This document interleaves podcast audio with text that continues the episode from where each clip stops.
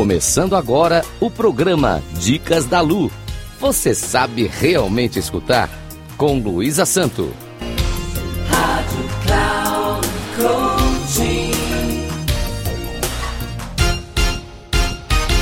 Olá, tudo bem?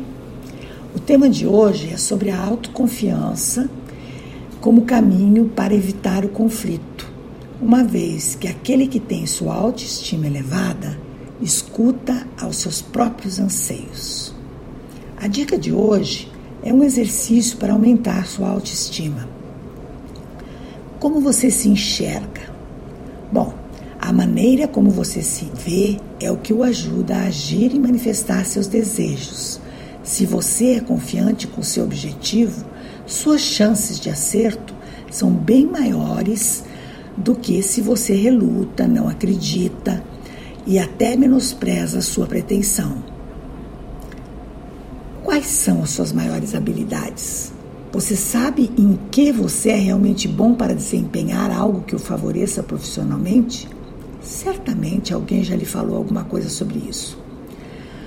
O que você acha que pode fazer melhor que a maioria? Todos temos habilidades que podem superar muitos. Reconhecer essas habilidades e agir colocá-las em prática podem fazer você um vencedor. O que o torna único? Você é muito organizado? É criativo? Tem poder de liderança? É um bom comunicador? Sabe observar com acuidade? Escreve com facilidade? Enfim, há inúmeras capacidades nas pessoas que podem torná-la única. Busque qual é a sua e coloque-a em prática. Qual a sua fraqueza?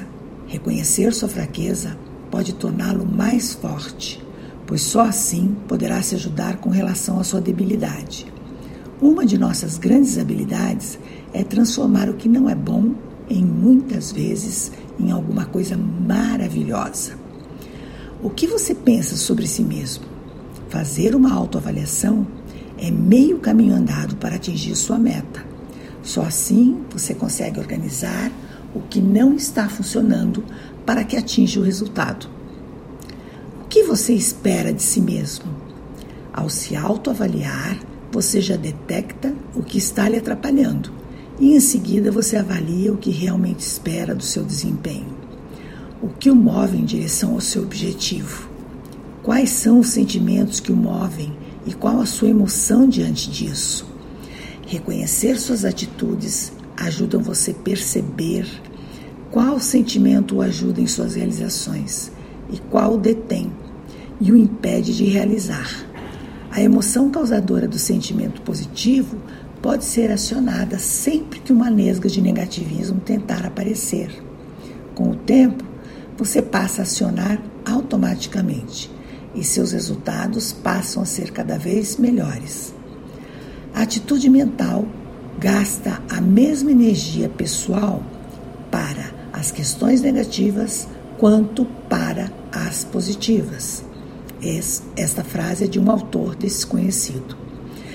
Grata por me escutarem.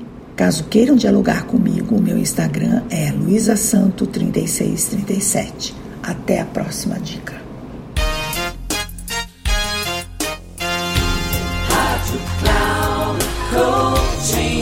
Final do programa Dicas da Lu. Você sabe realmente escutar com Luísa Santo. Rádio Cloud.